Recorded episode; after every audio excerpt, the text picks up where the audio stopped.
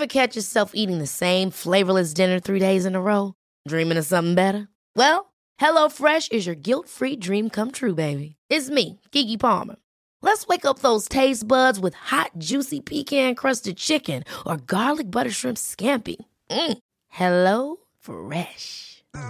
Stop dreaming of all the delicious possibilities and dig in at HelloFresh.com. Let's get this dinner party started.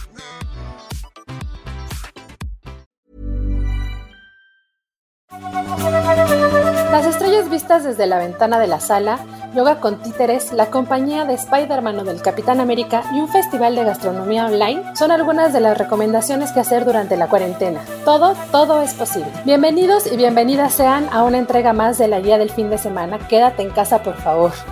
Mi nombre es Ariana Bustos Nava, también llamada la señorita etcétera, y tan contenta como siempre hice una selección de distintas actividades que podemos disfrutar desde el hogar. Manténganse atentos hasta el último segundo de este podcast, por favor. Seguro encuentran opciones que pueden compartir con amigos, familia, mediante videollamadas o, bueno, también hacer solitos, muy inspirado. ¿Están todos conmigo?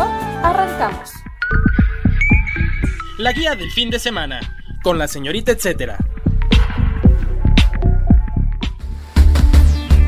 La Titería de Marionetas de la Esquina, un sitio que originalmente se ubica en Coyoacán, se convierte en un teatro itinerante virtual para poder llegar a la casa de todos nosotros.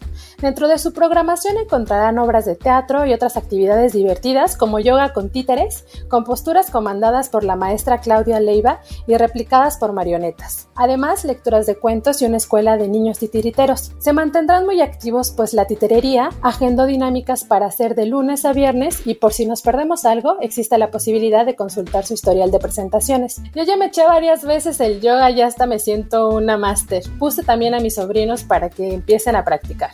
¿Cuándo y dónde? Todos los días en www.latiterería.mx diagonal la titerería virtual. Disculpen la repetición de la palabra titerería, pero pues es que así se llama, ¿no? El recomendado recomienda. Esta semana en el recomendado tenemos como invitada a Miriam Carrillo Barragán. Ella es física, museóloga y divulgadora de la ciencia. Yo la conocí hace varios años en un museo allá al sur de la Ciudad de México y desde entonces le sigo la pista para saber todo lo que se puede observar más allá de las nubes en el cielo. Gracias por tomar la llamada, Miriam. Me emociona, la verdad me emociona muchísimo que nos puedas contar qué constelaciones podemos ver si nos quedamos en casa, pues ya sea desde la ventana o el pasillito ahí. Entonces, este, pues para empezar, platícanos qué eventos astronómicos podemos ver en lo que resta del mes de abril del 2020, porque no sabemos cuándo vayan a escuchar este audio, amigos. Y si puedes explícanos con manzanitas para apreciarlo como debe ser. Claro que sí, bueno, siempre hay algo interesante que observar en el cielo, no solo en este mes, siempre cada mes tiene algo importante. Entonces, los que son amantes de observar el cielo, eh, estoy segura que me pueden dar la razón y se maravillan de lo que pueden encontrar. A veces unos nada más ven, ven, observan el cielo y ven puntitos y estrellas y simplemente no les genera nada, pero siempre hay algo interesante. Por ejemplo, eh, la luna ahorita está en una fase muy interesante porque está en decreciente, o sea, tuvimos hace unas semanas la luna llena, la más brillante, la más cercana a la Tierra, la más grande, ¿no? Entonces eso eh, fue un espectáculo que todo el mundo le llamó la atención, algunos la vieron. Eh, cuando está en fase luna llena es bien difícil observarla por el telescopio porque es muy brillante, entonces lo recomendado es, o recomendable, es observarla en fase decreciente o creciente, menguante, porque pueden observar los detalles de la superficie lunar. Bueno, eso sí tienen telescopio, pero aún así, cada siete días la luna va cambiando de fase. Entonces, si son observadores, se van a dar cuenta que en algún momento desaparece. Desaparece porque no está reflejando la luz del sol y siete días después vuelve a aparecer. Y entonces es un baile de cada 28 días de la luna que va cambiando de fases y bueno, es súper interesante porque si la ves por el telescopio puedes ver detalles muy, muy característicos de la luna, donde, por ejemplo, los mares, las zonas oscuras que vio Galileo y que pensó que era agua en su momento y que obviamente pues no es agua líquida como tal. Sabemos que hay agua en la luna, en los en la parte del polo sur, gracias a una misión espacial que se llama Orbitador de Reconocimiento Lunar, pero no en fase líquida, sino está realmente congelada y está en el subsuelo lunar y entonces no necesariamente así como la conocemos como en el vaso de agua, ¿no? Estos días al atardecer pueden ver una estrella muy brillante, bueno, no no es una estrella. A veces la gente no sabe diferenciar entre una estrella y un planeta, pero hay algo, un tip muy característico para poder diferenciarlos. Las estrellas titilan, se mueven, Como que se están moviendo, y los planetas tienen como una luz fija. Y la diferencia entre una estrella y un planeta en el cielo es que la estrella tiene luz propia, así como el Sol, y un planeta no tiene una luz propia, refleja la luz del Sol. Obviamente están eh, más cerca a la Tierra, su luz es estable, digamos así, la luz que reciben del Sol y le podemos ver muy brillante. Venus aparte tiene una característica muy especial porque tiene eh, efecto invernadero, tiene nubes muy densas en su atmósfera y atrapa la luz del sol y entonces eso genera que sea un poco más brillante. Y Venus siempre lo van a encontrar hacia el este o hacia el oeste, o sea, por eso se llama el lucero de la mañana o el lucero de la tarde. Nunca lo van a encontrar arriba de su cabeza. Astronómicamente el punto arriba de tu cabeza se llama cenit, pero siempre lo van a encontrar al atardecer o al amanecer. Este planeta más brillante que pueden observar en la bóveda celeste. Y ese, entonces es el que siempre vemos ahí, porque bueno, yo sí lo ubico, yo no sabía que era un planeta. Me acabas de dar un tip maravilloso que es esto de poderlo identificar entre la luz tintineante y la fija, ¿no? O sea, porque a veces hasta uno como que te le quedas viendo y dices, ay, es un planeta, y luego como que, no sé si yo estoy un poco ciega, pero no enfoco muy bien y como que veo que se mueve, entonces ahora sé que, que sí tiene una, una naturaleza cada, cada cosa, ¿no? O sea, es distinto. Sí, Aparte las estrellas se mueven en una cierta dirección y los planetas en otra. la, palabra planeta significa errante. ¿Por qué? Porque tiene movimientos eh, errantes en el cielo, o sea, muy diferentes a la de las estrellas. Siempre va en sentido contrario o se mueve distinto. Y aparte siempre los planetas los vas a encontrar en una línea imaginaria. Imagínate que estás, por ejemplo, sales al patio de tu casa y puedes ubicar donde sale el sol. Donde sale el sol se llama este, ¿ok? Y ahí donde se mete el sol es el oeste. Entonces si pones tu mano derecha en el este y tu mano izquierda en el oeste, de frente, de frente vas a tener el norte siempre. Los planetas, la luna y el sol siempre viajan en una línea imaginaria que va del este al oeste, ¿sí? Nunca los van a encontrar al norte, muy al norte o hacia el sur. Siempre va esa línea imaginaria que, sal, que es el mismo camino que recorre el sol que no sé si han escuchado los signos del zodiaco, que todo mundo seguro los conoce, bueno, es el camino que, via que pasa o que eh, cubre el sol en la bóveda celeste, son los signos del zodiaco. Entonces, para que lo puedan identificar, esa es la línea imaginaria que se llama eclíptica.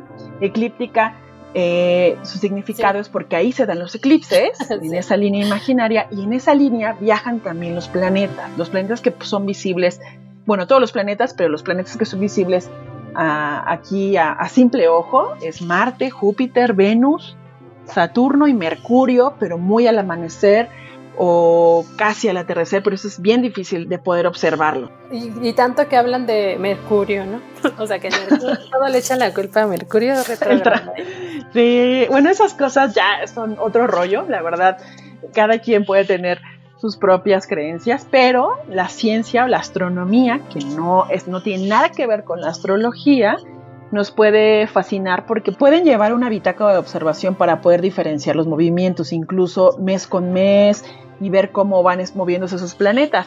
Estos días, al amanecer, casi a la una de la mañana, antes del amanecer, empieza a salir la luna hacia el este, obviamente, y a partir de las 4 de la mañana van a poder encontrar en ese orden Júpiter, Saturno y Marte, estos tres planetas. Entonces, si tienen telescopio, pues es fascinante, pero si no lo tienen también, porque son tres puntos casi muy juntos, Júpiter va a ser el más brillante, es un color mm, blanquís, blanco, Saturno es un poco naranjita y Marte es rojo, rojo, rojo, rojo, rojo. y, sí, y el 15 de abril la luna va a estar muy cerquita de Saturno eso se llama conjunción planetaria o conjunción astronómica. Eso quiere decir que están muy cerca en la bóveda celeste, no en el sistema solar, ¿no? Porque si nos saliéramos con una nave espacial, obviamente están súper alejados. Pero vistos desde la Tierra, están muy cerquita en, el, en la bóveda celeste. El 16 de abril hay otra conjunción, pero ahora es con Marte. La Luna, obviamente, se está moviendo, también los planetas. Ahora va a estar Marte muy cerquita de la Luna. ¿Ok? El 16 de abril. Oye, antes de que, de, que sigamos, bueno, con lo de las conjunciones y así, y hay una cosa que me llamó mucho la atención que dijiste ahorita y que creo que podríamos eh, practicarlo, pues en esta inquietud de estar adentro de la casa y que a lo mejor podrían ya ver haberse fastidiado algunos, pero la bitácora diaria, por ejemplo, si nos vamos a, levantar tempranito, que decías que a las 4 de la mañana podríamos ver estos tres planetas, la bitácora diaria, ¿qué horario nos sugiere seguir o no sé, para entonces empezar a hacernos conscientes de este tipo de sucesos? Su bitácora es un cuadernito, no sé, el que ya no quieran y que haya llevado en la primaria y todavía lo conserven o no sé, algo que no usen.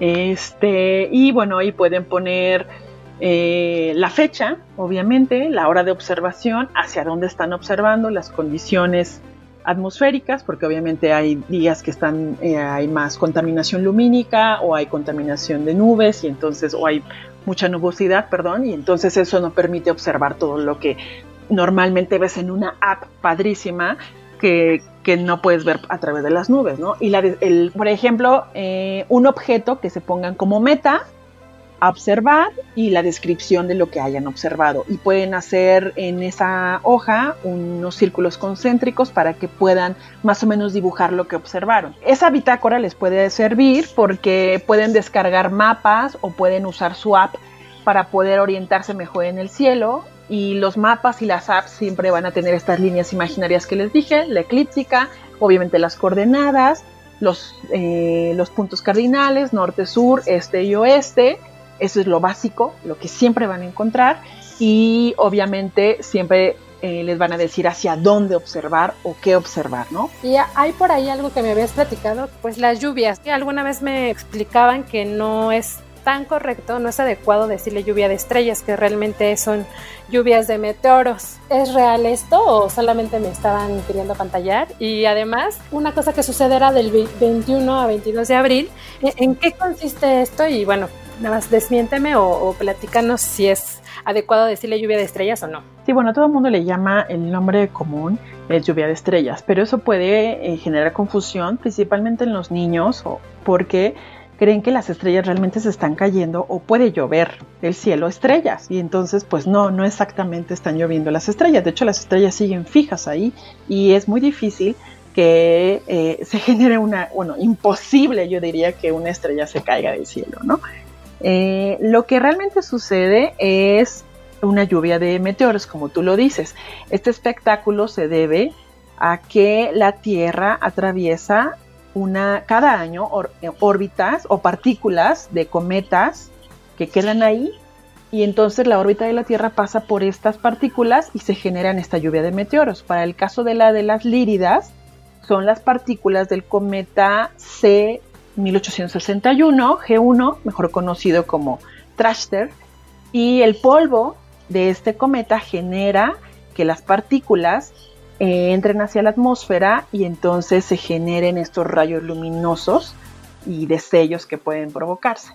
Y esta, este, esta lluvia puede verse estrellas fugaces, por así decirlo, de 10 a 20 cada hora, si vemos en la dirección correcta. Entonces, el nombre, lluvia líridas, lo, cada lluvia de, meteoros tiene un nombre porque es el nombre de la constelación en donde tú tienes que observar.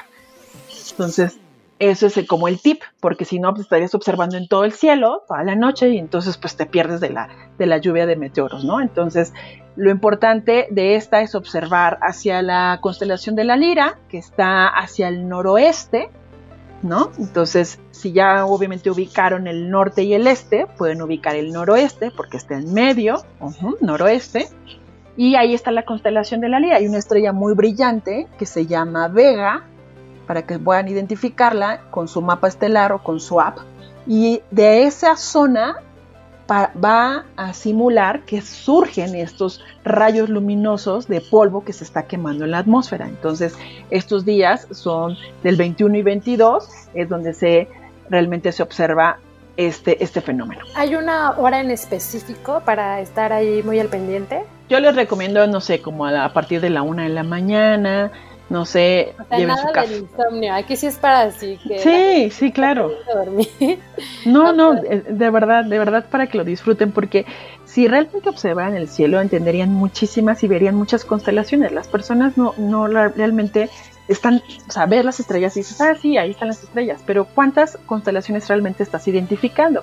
Hay 88 constelaciones y no todas se ven en la misma época del año. Entonces, cada época del año tiene constelaciones eh, hay unas fijas, eso sí, y hay otras que salen dependiendo el mes, ¿no? Ahorita hay una constelación muy bonita que ya se está, obviamente, acabando, bueno, sale, se empieza a oscurecer, si ven a Venus, luego, luego van a ver a, van a, ver a, Orión, y Orión después se va a ocultar, y cuando se oculte Orión, va, va a aparecer, por ejemplo, Escorpión, que son constelaciones que no están en la misma zona, en la misma región del cielo. Y hay historias muy bonitas entre Orión y Escorpión de la mitología griega y entonces ahí pueden empezar a, leer un poco de cosmovisiones de los griegos, de los mayas, de los hebreos y conocer un poco de las historias que veían ellos en el cielo o qué ponían en el cielo. Puede resultar inspirador en distintos caminos, ¿no? Porque pues estarías viendo una cosa, pero ya de ahí te vas a, lo terrenal, pero luego regresas otra vez. Qué bonito. Y, precisamente otra de mis preguntas era eh, saber como qué buenas prácticas para ver el cielo de día y de noche eh, podemos tener. Me, me, refiero con esto al equipo. Ya ahorita mencionabas, si tienes telescopio podrás ver unas cosas más a detalle a lo mejor, pero si tienes una app entenderás otras. Este, no sé ahí qué nos puedes recomendar, incluso hasta medidas de seguridad, porque también sé que pues si se nos ocurre ver el sol, pues no creo que sea lo más adecuado. No, este, O sea, ahí que nos hagas algunas buenas sugerencias para, para tener una, una práctica adecuada. Bueno, en el día, este, obviamente es bien difícil observar estrellas porque tenemos la estrella mayor que nos ilumina todos los días, el sol, y entonces eso es imposible para observar este, las estrellas. Pero ahorita, ah, como es, la luna está en fase decreciente, se ve en la mañana. Por ejemplo, hace rato yo salí a, dar una vuelta con mi gato al patio y entonces vi que la luna estaba todavía, estaba hacia el oeste y todavía se veía. Entonces lo pueden ver por el telescopio en la mañana. Pero no se les ocurra observar con telescopio si no tienen un filtro especial, por ejemplo el sol. Si lo, ni, siquiera, ni siquiera con los ojos a simple vista. ¿Por qué? Porque se pueden lastimar, la retina es muy sensible y entonces es, muy, muy peligroso. Eh, ni siquiera con filtros para ver eclipses, porque solamente para ver eclipses, ni tampoco tránsitos, esos también están, cuando hay un eclipse obviamente parte de la luz está bloqueada y pueden observar por los lentes, pero en este caso no, entonces si quieren observar el sol siempre tiene que haber un filtro especial y esos son un poco más caros, entonces ahí les recomiendo mejor páginas de la NASA donde pueden observar el sol en diferentes filtros y conocer un poco de, del sol, ¿no? Pero en la noche, pues no tienen ninguna limitación más que se alejen de, la, contaminación lumínica de los vecinos, de la calle, no sé, el patio donde la luz, pueden apagar la luz del patio, de su casa, estar, este, no sé, tomando un café, agua y observar el cielo y tratar de identificar, jugar a identificar qué observan en el cielo. Así así pasaba en las culturas, ¿no? Trataban siempre lo que vivían en el día a día lo transmitían al cielo, ¿no? Entonces seguramente ahorita podríamos encontrar, no sé, un virus en el cielo, pero en forma de virus, no sé, una torta, un corazón, dependiendo de nuestro estado de ánimo. Pero este, así pasa, así pasó eh, en su momento con los mayas, egipcios y hebreos, pero siempre había cosas muy significativas para ellas. Y, y en la noche, bueno, pueden, este, aparte de alejarse de la luz, y obviamente elegir días como muy despejados. Ahorita el cielo ha estado muy despejado.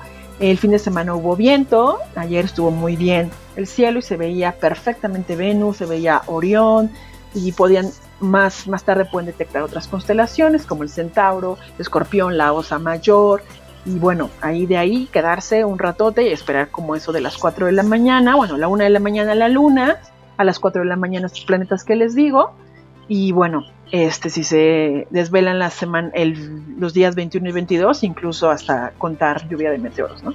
Ver algunas cuantas, ¿no? Sí, sí, sí. Está súper bien, más por eso de que te digo, este, si alguien de pronto se despierta y ya no se puede dormir, creo que mejor que contar borrellitos estaría asomarnos a la ventana y, este, identificar sí, claro.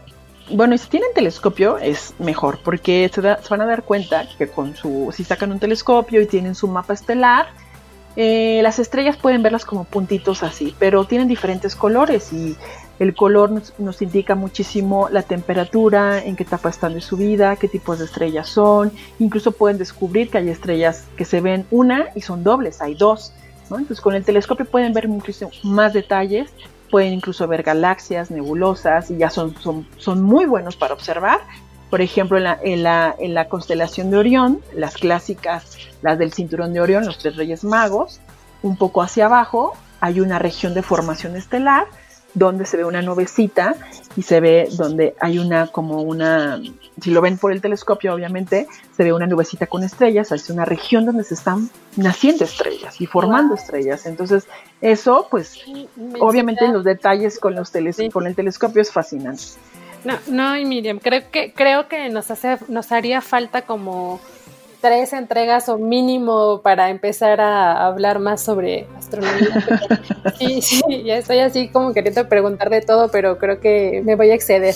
Pero, pero espero que, que la gente se quede con, con, pues, con estas cosas que nos acabas de compartir y que sobre todo detonen en ellos mucha curiosidad para seguir este, buscando y buscando, buscando info. Y bueno, buscarte en redes sociales también para que para que nos sigas compartiendo todo, todo lo que podemos ver, ¿no? Ahí si quieres, este, pues nos puedes compartir eh, dónde te seguimos. En Twitter siempre pongo cosas que observo, este, videos, recomendaciones, este, astromiri, punto, ¿no es cierto? Astromiri MX, ese es eh, Twitter.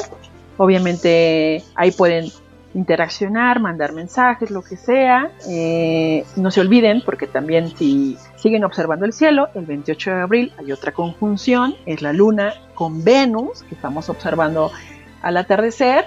Y obviamente, sí, les digo, siempre hay algo que observar en el cielo. Ya si están súper clavados y les da la vida, hay páginas donde les dicen en qué momento pueden observar el paso de la Estación Espacial Internacional. Obviamente no la van a ver enorme, van a ver un puntito iluminado que se empieza a mover en el cielo. Van a decir, ¿qué onda? No es una estrella, no es un planeta, porque pues no se mueven así, ¿no? Pero es un puntito luminoso que se mueve en, en otra dirección y de pronto desaparece decir, ay, eso, y, y, entonces clásico, un ovni, ¿no? Entonces, pues no, no, no es un extraterrestre, no es nada, es un objeto, sí, es un ovni porque es un objeto volador no identificado, no identificado por ustedes en ese momento, pero después se van a dar cuenta que es la Estación Espacial Internacional o algún satélite de comunicación que esté pasando en ese momento. Pues hay que programarlo casi como cuando vas a esperar el camión. la ves pasar y ya. Pero este, pues ahí vamos a estar al pendiente en tus redes sociales y pues gracias por, por compartirnos esto de todo lo que podemos ver en abril. Digo que nos faltan unos días dentro de en casa. Entonces, este, pues ya espero que para mayo, junio, julio lo podamos apreciar, a lo mejor un poquito afuera Sí, antes de que antes de que empiecen las lluvias, porque después es un poco más difícil. Obviamente, los mejores meses para observar el cielo es eh, octubre, noviembre, diciembre, enero, febrero. Marzo ahorita está súper bien porque estamos encerrados, no hay mucha contaminación. Ha estado muy bien, muy claro estas estas tardes y estas noches. Y este y bueno, siempre es recomendable llevar un mapa o una app para que puedan identificar otras cosas y no solamente se vean, ah, sí, estrellas, más estrellas. Pues no, siempre hay otras, otras pues, cosas que observar. Muchas gracias.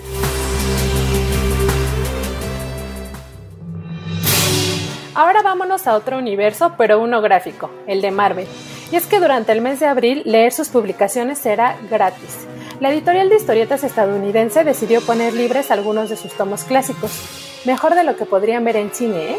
Dentro de los títulos encontrarán ejemplares como Civil War hasta el número 7, Spider-Man, un par de los Avengers, Black Panther, el Capitán América y bueno, hasta la versión para niños de esa que se llama Marvel Super Hero Adventures.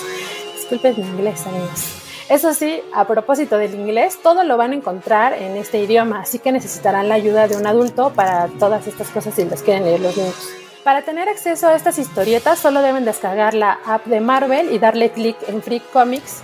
Después ya podrán leer todo lo que a ustedes se les pegue la gana durante todo el mes. Y ahora en la sección del recomendado recomienda, seguimos con Miriam Castillo Barragán, física, museóloga y divulgadora de la ciencia. El recomendado recomienda. Que como recomendada nos recomiendes un par de apps para, para observar el cielo, algunas páginas si quieres también, bueno, vamos a, cerrarlo, ¿no? Que sean dos apps y una página donde podamos tener más información para ahora que vamos a estar más atentos de lo que sucede, ¿no? En el cielo. Les puedo recomendar una que se llama Mapa Estelar, es genial, es gratuita, ¿no? Hay, hay una versión obviamente con costo, pero la versión gratuita es muy buena este, de hecho, se identifica, eh, hace una identificación de la zona donde estás y puedes hacer un recorrido así con tu teléfono de las estrellas, planetas, de lo que estás observando e incluso recorrerlo en tiempo, ¿no? Que vas a observar mañana, pasado, la hora, poner el día, la fecha y saber más de esos objetos, ¿no? Eso es muy, muy, muy buena. Yo utilizo mucho una que se llama Night Sky. Creo que me voy a bajar mapa estelar porque esa sí está en español. La otra, la otra está en inglés y está muy padre, pero digo, nos conviene también tenerlo en nuestro idioma para mayor precisión. Sí, mapa estelar. Otra se llama Skype Map. Es que hay muchísimas, entonces eh, hay unas, yo, incluso puedes ver las recomendaciones antes de bajarla, porque te dice si es muy este, amigable o te genera o pasan muchos anuncios, obviamente, pero a mí me encanta Mapa Estelar, porque incluso puedes darle clic al objeto y te hace un zoom y te dice características de ese objeto, ¿no? Y de computadora, bueno, también hay otra muy buena que se llama Stellarium, pero esa sí cobra para poder usarlo en la versión de tu teléfono, pero también es genial, ¿no? Puedes hacer simulaciones, puedes ver, adelantar días, noches, puedes quitar coordenadas, puedes quitar nubosidad, puedes, puedes hacer muchas cosas, pero también está la versión para la computadora, si lo quieren bajar desde casa.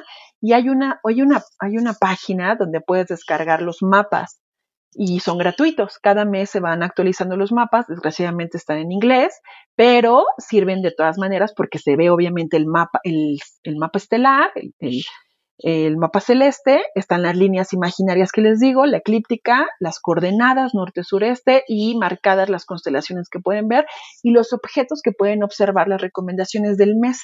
Esta página se llama skymaps.com y eligen el, mapa del mes, lo pueden descargar y está para el hemisferio norte y para el hemisferio sur. Nosotros estamos en el norte, obviamente, y pueden ver incluso qué objetos eh, por día y qué eh, fenómenos astronómicos pueden observar. Y así, esos son gratuitos, es, genial. Pues padrísimo, ahí vamos a encontrar entonces otra guía de, pues, de, todo, de todo lo que está sucediendo.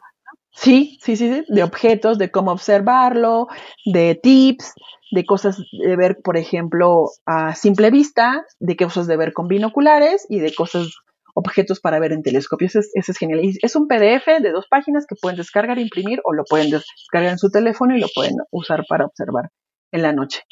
Y bueno, ya si quieren entrarse un poquito más a la astronomía, al universo, la NASA lanzó una página que se llama NASA at Home, eh, la NASA en tu casa, y lleva el universo a tu casa, ¿no? Hay desde libros electrónicos, actividades para niños y la familia, pláticas con científicos, podcast, este, tours virtuales, videos, y bueno, es, obviamente la NASA tiene muchísima información y es la oportunidad para que puedas abrirle el universo eh, a tu casa.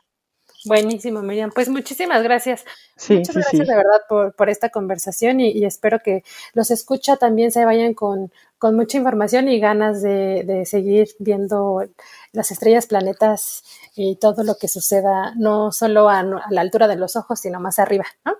Sí, totalmente. Que no, que miren al cielo. Y ya casi para despedir esta entrega, quiero invitarlos a que participen en una iniciativa muy chilanga esta corre a cargo del proyecto Mexplori. Se trata del festival gastronómico Susana Convivencia, muy parecido a esa Susana que hemos visto en redes, ¿no? Además de promover la compra de alimentos de más de 30 establecimientos, complementarán la jornada con trivias, una clase de coctelería a cargo de la Flor de Jamaica, que ellos están especializados en Chile, así que seguro encontrarán algo picosito. Música en vivo a cargo de Almondi, que es de Chidas MX, y risas garantizadas con Tamara de Anda y las Estanduperras. ¿Cuándo y dónde? El sábado 18 de abril. Comienza a la 1 de la tarde y termina a las 20 horas. Será vía Zoom y lo pueden checar el enlace exacto en arroba